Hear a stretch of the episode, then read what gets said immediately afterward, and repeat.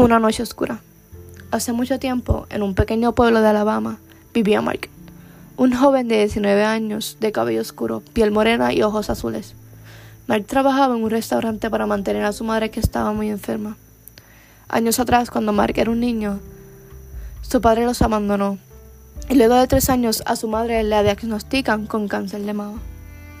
Desde los 13 años, Mark trabajaba en el restaurante para demostrarle a su padre donde quiera que esté, que no lo necesitaba.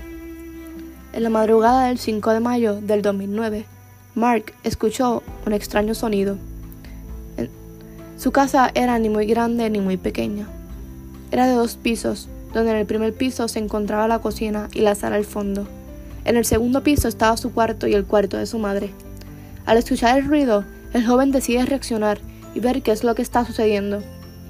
Primero se dirige hacia la cocina, Toma un cuchillo.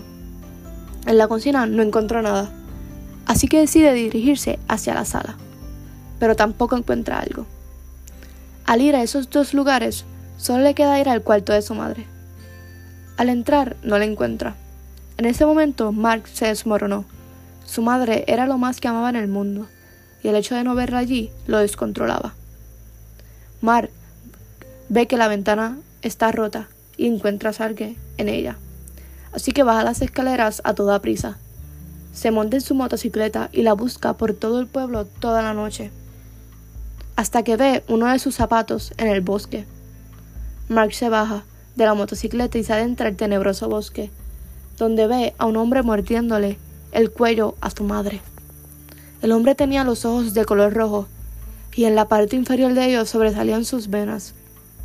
El hombre, al darse cuenta que lo estaban observando, suelta a la mujer y huye.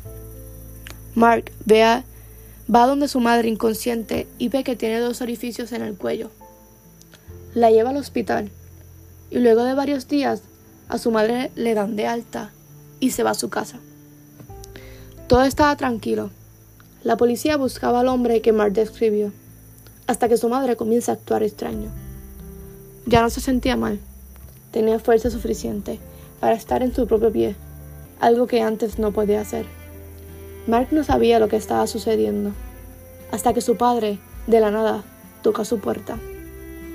Resulta que su padre los había abandonado porque lo habían convertido en un vampiro. Mark, sorprendido, le pregunta si la había convertido y él contestó que sí, que la había convertido por su cáncer.